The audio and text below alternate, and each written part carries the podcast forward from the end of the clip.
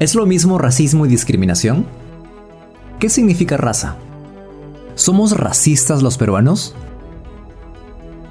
Hoy conversamos con Ana Lucía Mosquera Rosado, comunicadora especialista en temas de inclusión, diversidad y enfoque intercultural, quien nos explicará cuál es el panorama del racismo en el Perú.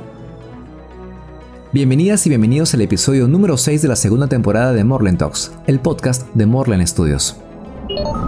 La humanidad desea conquistar el espacio y explorar nuevos mundos.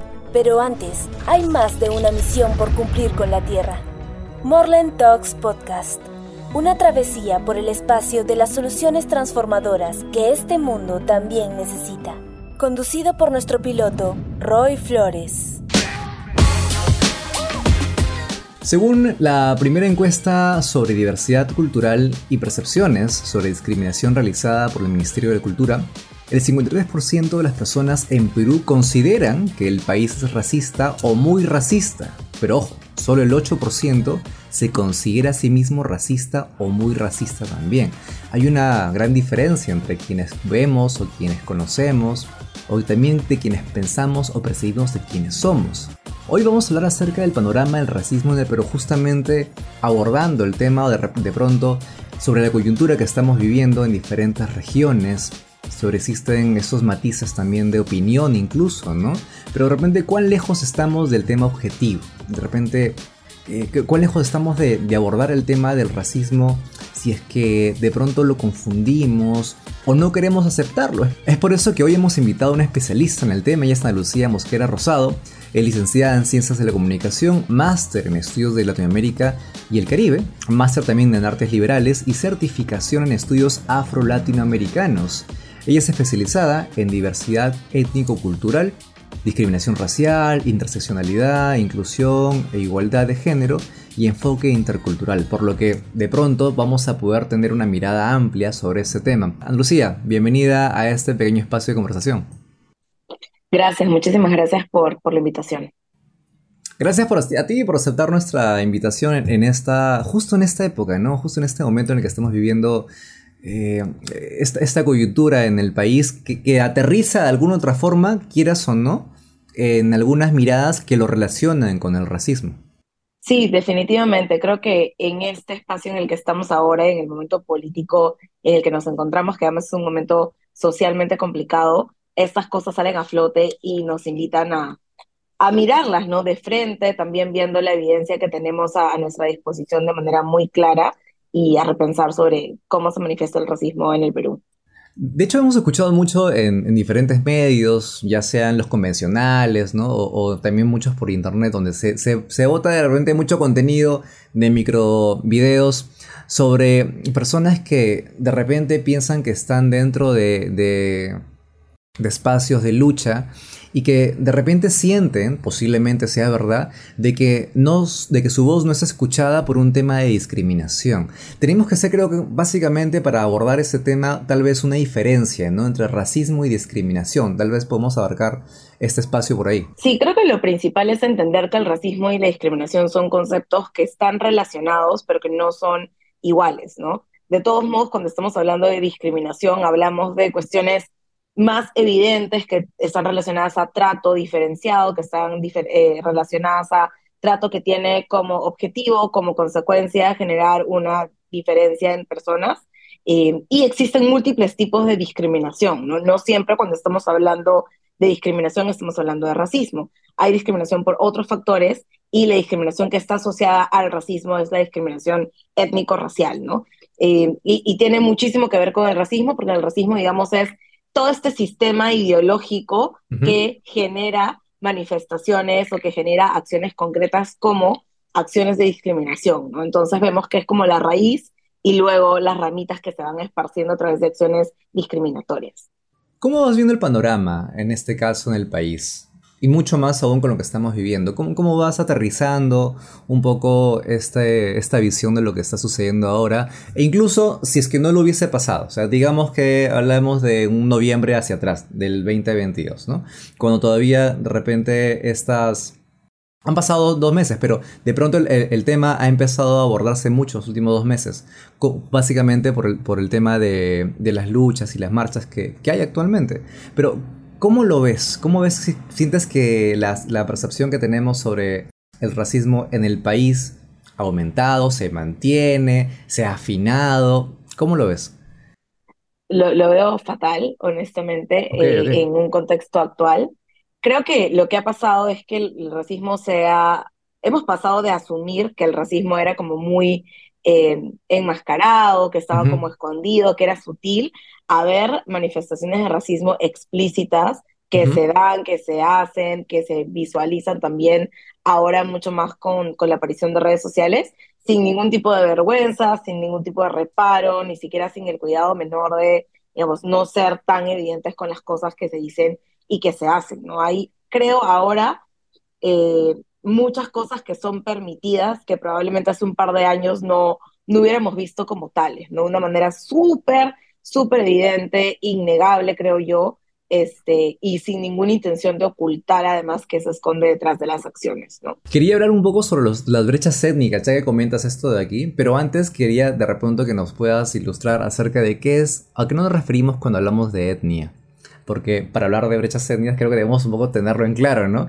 Es porque de pronto, no sé, quien nos puede estar escuchando ahorita en casa o mientras camina o en la mesa, de pronto eh, hemos escuchado más de una vez la frase, esa persona de diferente raza, esa persona de diferente etnia. También de pronto tenemos este barullo de, de, de voc- de vocabulario que no lo tenemos claro. De pronto nos pudieras ayudar con eso, ¿no? Partiendo por el tema de etnia. Bueno, sí, es súper importante también mencionar que nos falta muchísima claridad Sí, conceptual es para hablar sobre racismo. Siempre confundimos términos, siempre utilizamos términos que en realidad no tienen validez científica.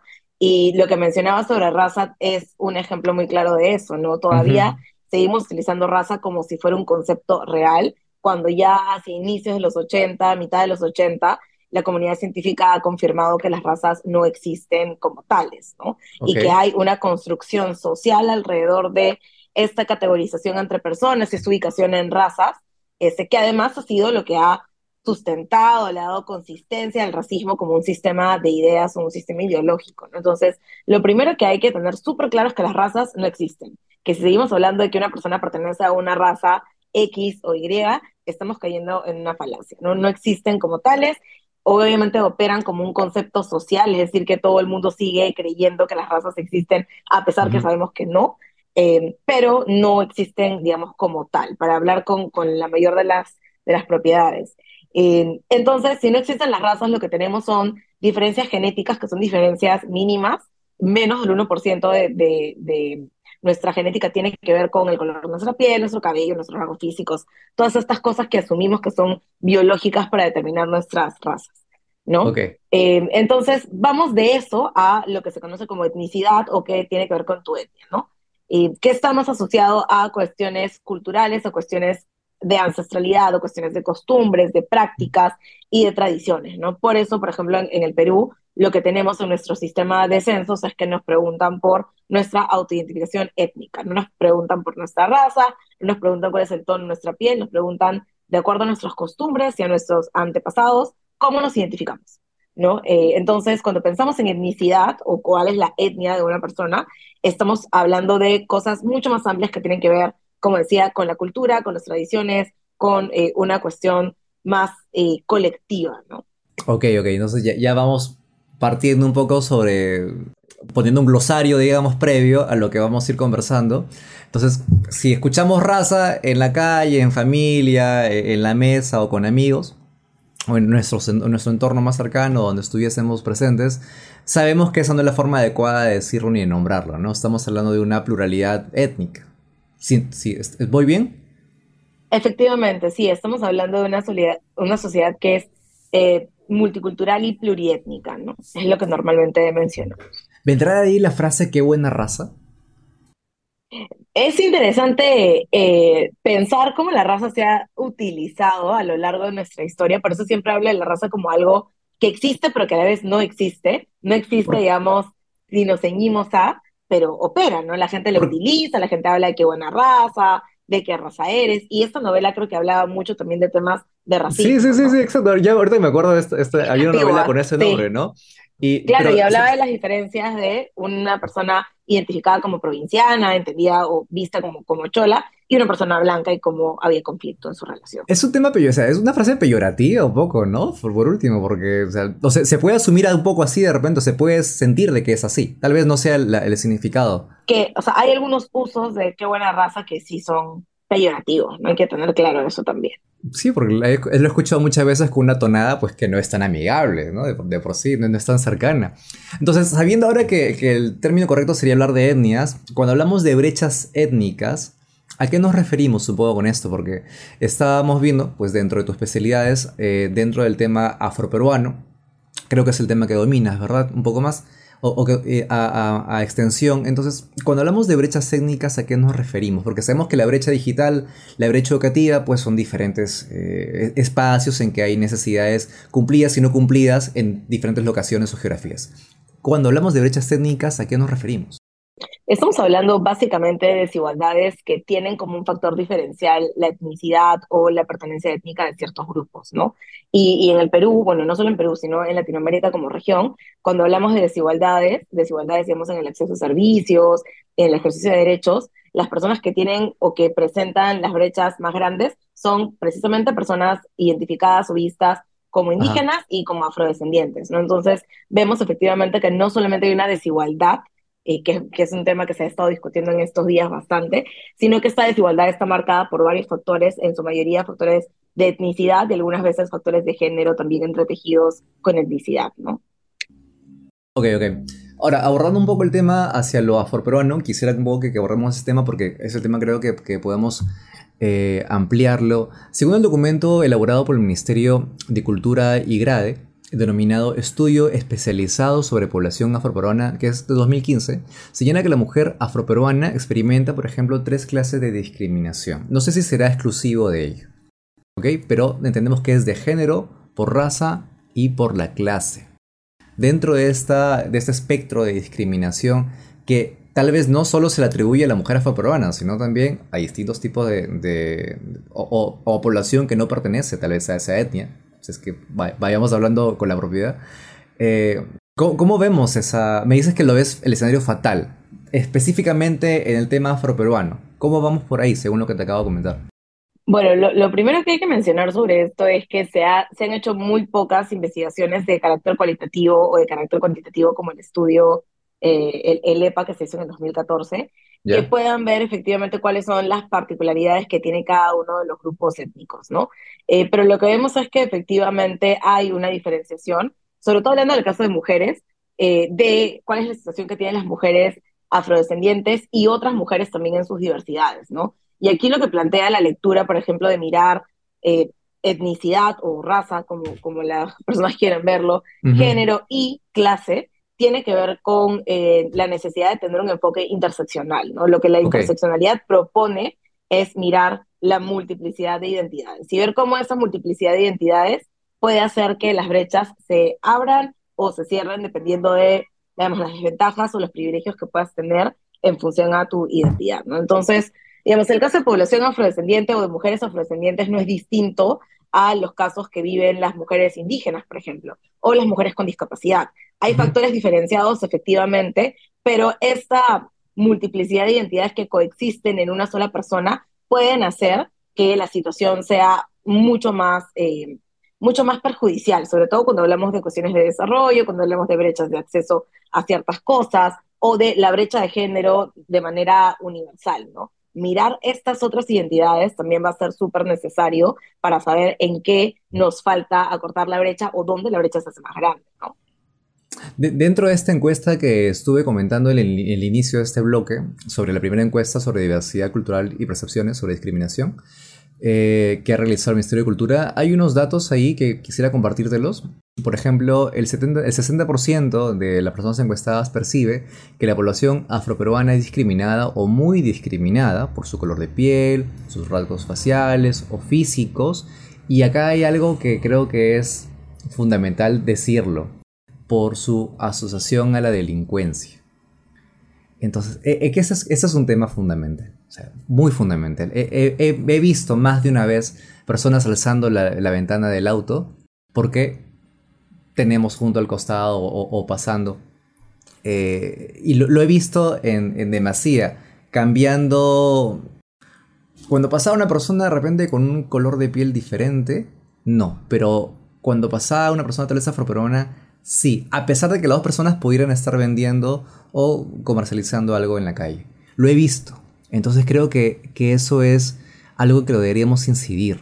Con respecto al término político, partiendo de ahí, ¿qué tipo de, instrumentos están eh, habilitando para poder, que tú conozcas, para poder tratar ese tema de la discriminación eh, y el racismo de una manera mucho más estructurada? Mira, para serte totalmente honesta, creo que hay muy pocos instrumentos normativos este, y tampoco hay mucha legislación que, que pueda hablar de discriminación. O sea, obviamente la discriminación está penalizada, la discriminación es un delito, sin embargo hay muy pocas denuncias sobre discriminación y mucho menos denuncias que, que hablen de discriminación étnico-racial. Entonces creo que estamos bastante atrás en cuanto a tener realmente herramientas, instrumentos normativos, inclusive leyes que puedan tener una mirada integral a la discriminación, porque creo que penalizar no es la única vía que tenemos para poder solucionar un problema que es enorme y encima que es un problema sistémico, ¿no? Eso además porque el racismo es un sistema ideológico, un sistema que tiene mucho que ver con todas las cosas que hemos aprendido durante generaciones. Entonces, si nos enfocamos únicamente en sancionar a la persona que cometió un acto de discriminación y mirar el asunto como una cuestión individual, no resolvemos un problema de fondo que va a seguirse reproduciendo. Eh, eh, por lo tanto, esto de tener el, delito tipificado y que haya una sanción, que se sepa que hay una sanción, no es suficiente para resolver un problema que es súper grande, ¿no? Y hay que trabajar muchísimo en prevención, hay que trabajar muchísimo en educación, hay que trabajar muchísimo en este tipo de cosas, ¿no? En, desmantelar un poco el esqueleto del racismo y ver más o menos qué cosas pasan, por qué son problemáticas, de dónde vienen, cómo afectan, más allá de decir está mal y estás castigado, ¿no? O castigado. ¿De dónde crees que aprendemos el tema del racismo? O sea, creo que hay muchas variables que pueden involucrarse, pero una de ellas definitivamente es, por ejemplo, el tema de la parte infantil, ¿no? En el primer entorno en el que estamos, que después posiblemente la familia o el primer hábito. Entonces, de repente, ¿crees que ese sería el volumen más alto donde aprendemos ese término? Porque vemos a niños jugando entre todos y no están pensando, pues, si hay alguien de diferente color o no eh, en la piel o nada, simplemente están tratando de, de jugar. Entonces, ¿crees que viene de ahí únicamente, por ejemplo? No, creo que se alimenta de todos los espacios o de los estímulos que recibimos en la sociedad. Entonces, claro, puedes aprender racismo en tu casa, pero también puedes aprender racismo en el colegio, y también puedes aprender racismo en los medios de comunicación, y también puedes aprender racismo en la sociedad que te rodea. No, no, no es como que hay un espacio específico en el que vas y te nutres o eh, te empapas de, todo este, de todas estas ideas, sino que estamos constantemente eh, bombardeados de estímulos que reproducen el racismo en todos lados, ¿no?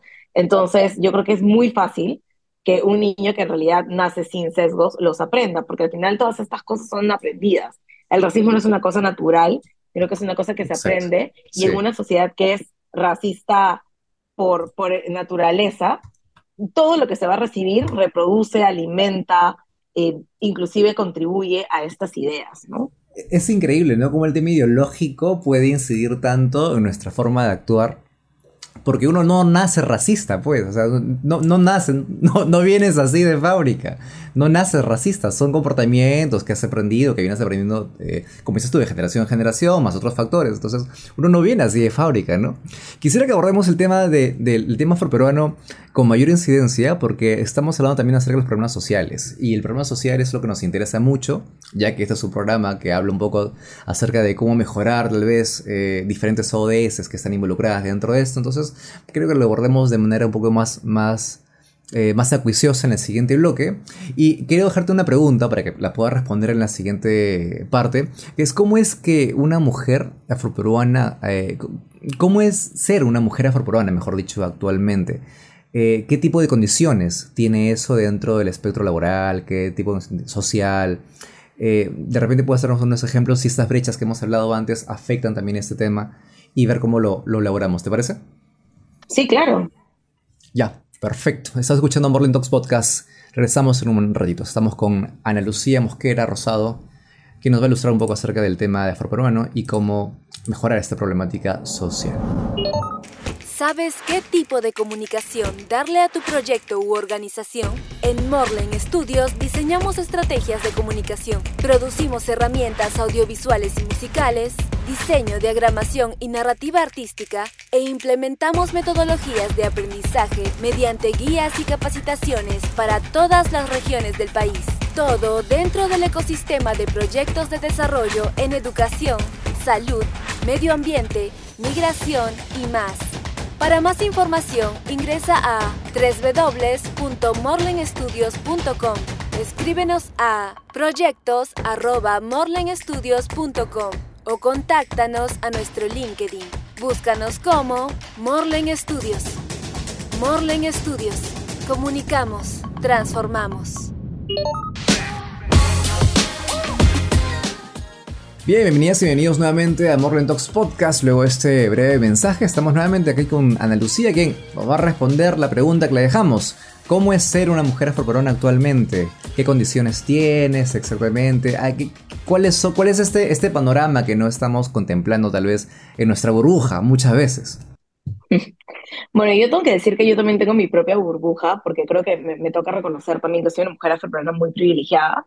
es, una mujer, y en principio he nacido en Lima eh, y con todo lo que, lo que trae el privilegio de haber nacido en Lima. He recibido educación superior, he recibido educación de posgrado.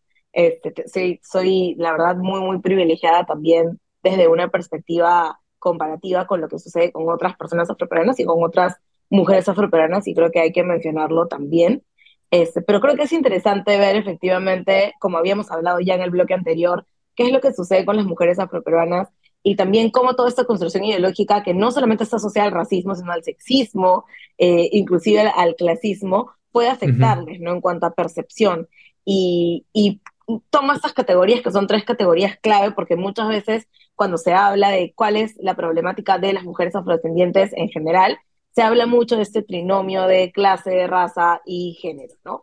De cómo estas cosas realmente afectan eh, la vida o la percepción inclusive que se tiene de las propias mujeres afrodescendientes. Entonces yo creo que es, es complejo porque hay una serie de prejuicios, una serie de sesgos, estigmas que se tienen sobre mujeres afroperuanas eh, o sobre mujeres afrodescendientes que están muy asociados a todo este conocimiento aprendido del que hemos hablado, ¿no? Esta idea de que las mujeres afrodescendientes son naturalmente talentosas para hacer una serie de cosas, eh, hay un un sesgo muy grande también de hipersexualización de mujeres afrodescendientes o de asumir que las mujeres afrodescendientes ocupan ciertos espacios y tienen ciertas profesiones por default y que en tanto ocupen estos espacios desconocidos o poco asumidos como eh, para mujeres afrodescendientes, pues entonces hay, hay tenemos un choque complejo, ¿no? Si están ocupando espacios académicos, espacios corporativos, hay toda una serie de prejuicios que son cargados con el, ocupar espacios no tradicionalmente diseñados para mujeres,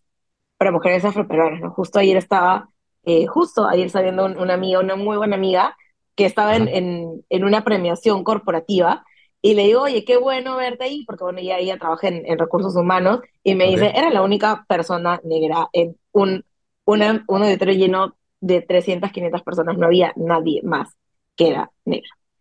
Entonces, claro, es súper complicado, súper difícil. Hay espacios a los que realmente no se llega eh, y no es necesariamente porque no haya preparación o porque no haya talento, sino en muchos de los casos por el prejuicio tan grande que existe sobre las personas afrodescendientes eh, como consecuencia del racismo, pero también muy específicamente sobre mujeres afrodescendientes. ¿no? ¿Puedes darnos un ejemplo de un espacio específico donde exista este tipo de sesgo? Yo creo que lo, más notorio es los espacios corporativos, ¿no? Hay muy pocas mujeres afrodescendientes que están ahora mismo ocupando un cargo eh, de liderazgo. Me atrevería yo a decir que no hay ninguna mujer afrodescendiente que sea CEO de una empresa en Perú.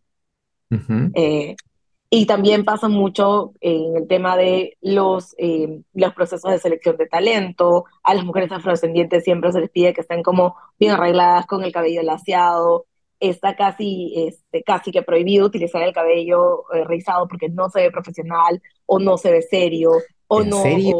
¿Hay, un estatuto que diga o, es una, o, es, una no es algo que te vayan a decir en un reglamento, ¿no? No te van a decir, no puedes tener el cabello rizado. O, es un conocimiento que va, digamos, de boca en boca. Es como conocimiento colectivo. ¿Sí? O sea, mujeres afrodescendientes con cabello rizado en espacios corporativos, me parece que he visto una o dos en mi vida. Una de ellas siendo mi amiga, la que acabo de decir, que la vi ayer en este evento súper grande. Eh, es más, el estudio de la Universidad del Pacífico que habla sobre eh, talento afroperuano, personas afroperuanas en el mercado laboral, menciona de la boca de los mismos reclutadores o reclutadoras que efectivamente hay cuestiones, tensiones con el cabello de las mujeres afrodescendientes, ¿no? Que es como que no se ve arreglado, que no se ve profesional, que no se ve serio, que no se ve limpio. Este, entonces, es también toda esta idea alrededor de cómo te eh, motivan o te presionan a cambiar cosas de tu propio físico para entrar dentro de un mercado laboral eh, en general, ¿no? Con todo lo que ello conlleva en cuanto a, digamos, a un tema emocional, pero también a temas de salud. Está muy asociado también el tema de afrodescendiente, por ejemplo, con, yo lo he escuchado, con la mano para cocinar cierto tipo de, de, platillos. O sea, lo, hemos escuchado más de una vez. Y con el talento natural para cocinar, ¿no? O sea, si eres una mujer afroperuana, seguramente cocinas delicioso, tienes las, manos las manos morenas, ¿no? El talento que viene de, sangre para poder cocinar o para poder hacer ciertas cosas, eres muy buena para el deporte o bailas muy bien, eh, y esas cosas en verdad son, son estereotipos, ¿no? Son esta, el resultado de una mirada limitada de lo que podemos hacer las mujeres afroperuanas. ¿Crees que genéticamente también no haya un tipo de, de, de, cambio? Es decir, también se percibe que las personas tales afrodescendientes son mucho más fuertes que las personas de repente de, de otro color de piel. Eh, y, creo que se ha escuchado más de una vez, también en el ámbito deportivo, como dices tú. ¿no? corre un montón porque es negrito. Lo hemos escuchado más de una vez. No lo digo yo, lo hemos escuchado más de una vez. Corre, o es como tienen todas las personas que son eh, afrodescendientes o africanas, son físicamente más aptas para hacer eh, deportes, ¿no? Para hacer atletismo, para correr, para ser deportistas calificados. Y en realidad, nuevamente, es un estereotipo y es un estereotipo a, partir, que se genera a partir además de, de, la desigualdad y la segregación ocupacional, ¿no? Por ejemplo, en el caso de Perú, hay estudios eh, históricos que hablan de que no es que las mujeres afrodescendientes sean especialmente o naturalmente talentosas para cocinar, sino que se vieron forzadas a ocupar espacios como cocineras porque no tenían la oportunidad de conseguir otros empleos. Lo mismo pasa con el deporte, lo mismo pasa con la mm. música no es un talento natural, no es que yo vengo con sangre para saber cocinar.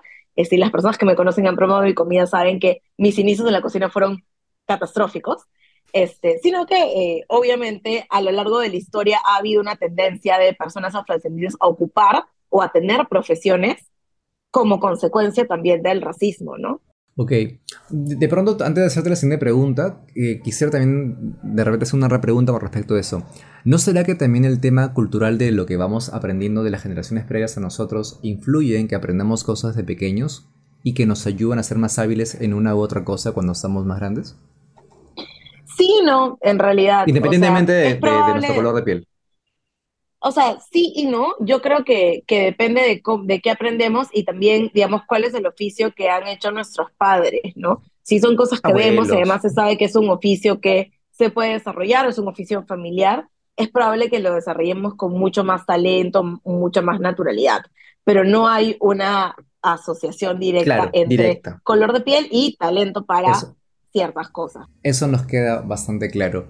¿Qué, pasos crees que deberían ser los siguientes en la lucha contra, contra esa percepción y, problemática incluso que tenemos? ¿no? No, podemos decir que es un tema de percepción, es una problemática social del racismo en el país. ¿Qué, ¿Qué pasos crees? Me dijiste hace un momento que no teníamos prácticamente una ley grande, estructurada acerca de ese tema, pero bajo tu óptica, ¿qué crees que de paso deberíamos seguir en ese aspecto? ¿no? Yo creo que es un trabajo que involucra a todo el mundo, ¿no? O sea, el Estado tiene su, su trabajo, pero la ciudadanía también tiene su trabajo. Podemos tener un montón de leyes, pero si la gente realmente no está dispuesta a responderse, a cuestionarse, a preguntarse de dónde viene esto que he aprendido y que reproduzco constantemente, no vamos a avanzar en, en erradicar el racismo. Entonces hay una responsabilidad compartida. Todo el mundo puede hacer su pedacito en lo que, en lo que le corresponde y cuáles son sus, el alcance de su responsabilidad, pero creo que efectivamente es un problema que se tiene que resolver con todo el mundo, ¿no? Hay un tema que, es recurrente y es el tema de los estereotipos, ¿no? Y no solamente lo hablamos con respecto al tema de la etnia, ¿no? El, estereotipo está involucrado en muchos aspectos, eh, ya sea porque de repente eres de una nacionalidad diferente, o ya sea porque de repente eh, o eres hombre o eres mujer, por diferentes casos. O sea, hay estereotipos súper, súper marcados. Y actualmente en las marchas que tenemos en todas las regiones, en gran parte de las regiones aquí en el país, eh, hay un tema también de estereotipo bastante fuerte que podemos señalar, ¿no? Como que de repente la persona del Ande no está instruida. Hay un estereotipo fuertísimo con respecto a ello, ¿no? Decíamos hace rato, el estereotipo con que la persona tal vez de, un color de piel eh, más, más oscuro, eh, está relacionado con, y, partimos eh, desde la estadística que habíamos dado, relacionado con la delincuencia también, ¿verdad? Entonces, estos estereotipos que tenemos nosotros alrededor, porque en realidad nos embadurnan día a día, lo tenemos todo el tiempo, en cualquier ámbito en el cual podemos estar, ¿verdad? E incluso al revés, al revés, también, por ejemplo, eh, más de una vez hemos estado, no sé, te digo, en la Huancavelica profunda, alguna vez trabajando algún proyecto de desarrollo que, hemos, tenido. Y, más de una vez nos han dicho, ah, pues ya vienen los blanquitos, los limeñitos, por ejemplo. ¿no? Pero también esa, esa connotación de, limeñitos, ojo, yo que no soy nada de limeño, soy de provincia, eh, también se siente desde otro lado. Entonces, no sé si será de pronto porque, porque nos ha abordado a todos y todos en algún momento hemos generado estereotipos eh, independientemente de donde vengamos, ¿no crees que hay un tema tal vez ahí más que todo de hermandad que, que debemos fortalecer? O sea, sí, ¿no? Pero creo que también hay que ver cuáles son las consecuencias de unos estereotipos por sobre otros, ¿no? Eh, y esto tiene que ver con reconocer también cuál es esta estructura social que está relacionada a la desigualdad, al racismo y a otras cosas, ¿no? Entonces, claro, pasa mucho que hay una un rechazo o hay una categorización también de personas que vienen de Lima, eh, cuando salen de Lima y van a otras provincias, eh, pero creo que es bastante necesario también reconocer que esa categorización no necesariamente anula el ejercicio de tus derechos, no te hace un interlocutor inválido. En el marco de, la protesta, por ejemplo, hemos visto mucho esta idea de estas personas no piensan, son salvajes, son incivilizados, no, no deberían participar en o no deberíamos escucharles. Entonces, hay una diferencia bastante grande entre lo que sucede normalmente con las personas de Lima, que hemos nacido además en espacios sumamente privilegiados, hemos adquirido privilegios por haber nacido en Lima, y personas que en realidad son categorizadas porque viven fuera y además que tienen un componente étnico-racial este, que les acompaña con, con, los prejuicios que también mencionabas, que son igual de graves para población indígena de los Andes o para población amazónica, ¿no? Este, yo creo que, que tiene que ver con esta idea de cohesión o de unidad que no necesariamente ha reconocido la diversidad. siempre hemos pensado que todos somos peruanos, entonces no importa este, de dónde vengas, pero en realidad sí importa de dónde vengamos, porque mientras sigamos viviendo en un país que es desigual, en el que de dónde vienes y cómo te ves importa, estas cosas siempre van a ser necesarias de discutir. Entonces, si seguimos repitiendo esta idea de todos somos iguales, no pasa nada, todos somos peruanos, hay que estar unidos, y no vemos realmente en qué espacios tenemos que reparar o reducir brechas, y este discurso de la unidad o de homogenizar no nos va a servir de mucho, ¿no? Hay que ver todos un tema, un tema previo, de todas maneras, que, o, paralelo en todo caso. Sí, efectivamente, o sea, hay que trabajar también para, para reparar no solamente lo discursivo, lo que se dice, las acciones eh, inmediatas, sino también ver efectivamente cómo a nivel de sistema y de brechas hay una separación, hay una división, hay una desunión en cuanto a cómo se reconoce a la otra persona, ¿no?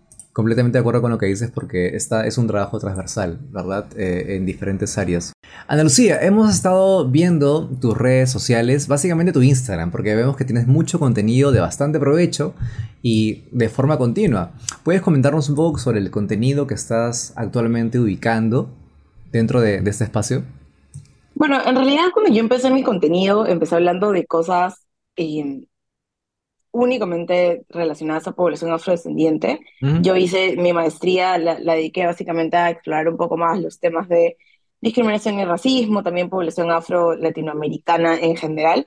Pero luego yo fui hablando mucho más de mi trabajo y también de interculturalidad, que habla de otras poblaciones, que habla también de la cotidianidad del racismo. Y normalmente lo que, lo que hago es tomar algunos casos bastante más populares para poder explicar cómo se desprenden algunos de los discursos, por qué son perjudiciales, a qué apelan eh, y qué podemos hacer para, repensar un poco el rol que cada persona tiene en un sistema que es súper grande, que nos sobrepasa, y yo lo sé, pero que también es necesario que, que nos tenga, nos mantenga en constante participación, involucramiento.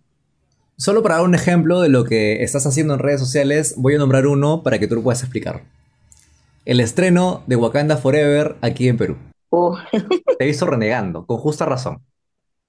En, realidad, mira, ese video fue el más tranquilo de todos los videos que creo que he hecho para comentar algunas cosas, eh, porque lo primero que pasó fue que, que se hizo esta película em, y mucha gente dijo no he invitado a nadie de la comunidad afroperuana y, y es interesante ver cómo un producto, ya hablando más en, temas de producto, temas comunicacionales, un producto que está diseñado y pensado como un producto para reivindicar lo, lo, afrodescendiente, no es puesto en un contexto, digamos, en un contexto local, reconociendo esta diversidad o, esta afrodescendencia en el país en el que se está presentando, ¿no?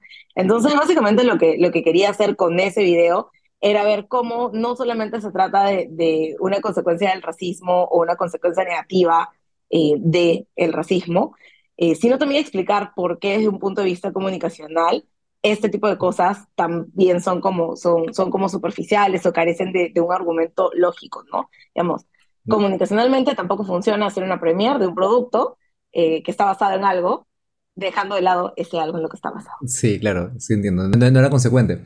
Sí, sí te entiendo. Eh, me pareció bastante interesante tu, tu, reflexión sobre ello. Bueno, además de eso, estamos viendo que también publicas, por ejemplo, lecturas, ¿no? Lecturas que podemos ir consumiendo poco a poco para poder ir ilustrándonos más sobre el tema dentro de ello. No sé si te acordarás de pronto y con esto tal vez podemos ir dejando eh, o, ir cerrando esta parte de, de la conversación con algunas lecturas que podemos recomendar para poder involucrarnos más con el tema y tenerlo más claro, más fortalecido? Mira, yo lo que creo siempre con las lecturas es que podemos empezar siempre con artículos cortos o con cuestiones cortas y también que es importante leer sobre nuestro propio contexto. Yo he leído también por mi información muchísima literatura o, eh, o, información eh, de otros países, pero siempre me parece valioso recurrir a autores peruanos que estén trabajando el tema, ¿no? Entonces, yo siempre, siempre recomiendo los artículos y también los textos de Morca me parecen eh, súper importantes, me parecen que ponen en discusión estas cosas conceptuales de las que hablábamos al inicio, ¿no? que normalmente no se tienen, no se piensan, no se reflexionan. Me parece muy valiosa la chamba que, que hace él y obviamente tiene publicaciones buenas que se leen de muy fácil también que nos pueden ayudar a, repensar estas cosas. Y luego otras cosas más académicas, hay académicos que han escrito mucho sobre, sobre racismo, hay una serie de diversidad cultural del Ministerio de Cultura, que es un recurso de acceso gratuito, donde hay varias personas que están reflexionando sobre el racismo en el contexto peruano, que también tiene sus particularidades, ¿no? Creo que según el nivel en el que creamos que nos encontramos para empezar a abordar el tema, ¿verdad? Siempre y cuando, o sea, con más complejidad cada vez, ¿no? Pero sí, tienes toda la razón. y en el momento en que nos, nos o estemos puestos, eh, podemos ir empezando a, abordarlos poco a poco. Bien, perfecto. Creo que hemos aprendido mucho de, de ti en esta, en esta pequeña conversación. Empezando con el tema de la raza, que me pareció sumamente interesante, sobre el tema de la etnia también, sobre el tema del clasismo, de cómo se involucra también dentro de, de, ese, de ese panorama. ¿Algo que se nos escape, Ana Lucía? O sea, siempre hay mucho que discutir, mucho. Siempre, o sea, este tema es un tema inicial. Yo creo que, que hemos hablado de manera bastante clara sobre qué implica el racismo, cómo se construye eh, y, también cómo se manifiesta. Y creo que lo que tiene que pasar siempre es una reflexión constante, ¿no? permanente, sobre lo que decimos, sobre lo que hacemos, sobre lo que vemos, sobre las cosas de las que nos reímos. Todo esto también ayuda a darle consistencia a un sistema que necesitamos eliminar, ¿no? Y cómo fortalecer nuestra identidad también. De pronto quien nos está escuchando ahorita eh, está, está inmersa, está inmerso dentro de un espacio donde sí existe el racismo, donde sí existe la discriminación. ¿Cómo fortalecemos desde tu óptica nuestra propia identidad? reconociendo que efectivamente tenemos una identidad que se nutre de otras, ¿no? Y que no hay una identidad más valiosa que otra o una identidad que tenga que enseñarle a la otra cómo hacer o pensar sobre cosas. Creo que eso nos ha faltado, nos falta mucho y nos hemos dado cuenta en estas semanas. Y hay una mirada bien superficial también a la diversidad, muy superficial a lo que implica la interculturalidad y no nos proponemos realmente eh, sacarnos la propia superioridad que traemos a la conversación. Y normalmente lo que debería pasar es que las relaciones, los diálogos sean diálogos horizontales, ¿no? Que no miremos eh, desde el paternalismo a nadie, que no pensemos que la otra persona es la que tiene que aprender de nosotros y que nosotros somos el estándar. Eh, eso es lo que hay que sacarnos de la mente también para, para abrirla y para poder tener conversaciones transparentes, honestas, que promuevan un diálogo horizontal entre personas. Ana Lucía Mosquera Rosado, quien estuvo con nosotros el día de hoy. Ana Lucía, muchísimas gracias por tu tiempo, por tu espacio, por estar con nosotros en esta oportunidad. Es el primer episodio que tenemos acerca de racismo, así que creo que es importante que empezamos, eh, que, estemos, que empecemos a involucrar esos temas dentro de, de este podcast, porque cada vez que hacemos un episodio adicional que complemente un tema que ya hemos visto, aprendemos muchísimo. Nos hemos dado cuenta de eso. Hemos venido tratando acerca de temas de cuidado en, cuatro episodios. Así que esperemos, y por supuesto no va a ser la única vez que vas a estar aquí con nosotros en nuestra nave de conversación. Muchísimas gracias por tu espacio, por tu tiempo. Gracias, Roy. Bien, allá fue Ana Lucía Mosquera Rosado. Pueden encontrarla como Ana Lucía Mosquera Rosado también en Instagram y ahí van a ver el contenido que hemos estado conversando hace poco. Todo lo que está dándonos gratuitamente en su contenido eh, para que podamos ir siempre aprendiendo un poco más de esto, ¿no? Eh, creo que es importante lo que nos ha mencionado con respecto a los términos, para comenzar, y luego el tema del fortalecimiento también, y esas herramientas que de pronto también tenemos o que podríamos tener y mejorar desde parte del Estado. Creo que todavía hay mucho tema para poder ir avanzando, conversando, pero también ir atendiendo como en todos los temas que venimos tratando dentro de este espacio breve de conversación. Recuerden que pueden vernos en YouTube y también pueden escucharnos en Spotify. Para quienes les convenga mejor cualquier tipo de plataforma, pueden encontrarnos en ambos lados. Si quieren vernos en un lado, si quieren escucharnos en otro. Entonces pueden abarcarse, pueden abordar cualquiera de los dos. Y hay temas complementarios también. Hay temas que no ponemos en Spotify, ponemos en YouTube para que podamos seguir entregando esta información gratuita semana a semana que con mucho esfuerzo y cariño llevamos desde Morland Studios hacia nuestra comunidad, que poco a poco esperemos que vaya creciendo con respecto a estos temas que tanto nos involucran. Eh, muchas gracias, nos vemos en el siguiente episodio. Mi nombre es Roy Flores, su piloto de siempre. Nos estás escuchando en Morland Talks Podcast. Nos vemos. Gracias por unirte a la tripulación de Morland Talks Podcast una travesía por el espacio de las soluciones transformadoras que este mundo también necesita. Encuéntranos en Spotify como Morland Talks Podcast. Envíanos tus proyectos a podcast.morlandstudios.com para divulgarlos de forma gratuita en el programa Morland Talks Podcast. Una travesía por el espacio de las soluciones transformadoras que este mundo también necesita. Producido por Morland Studios.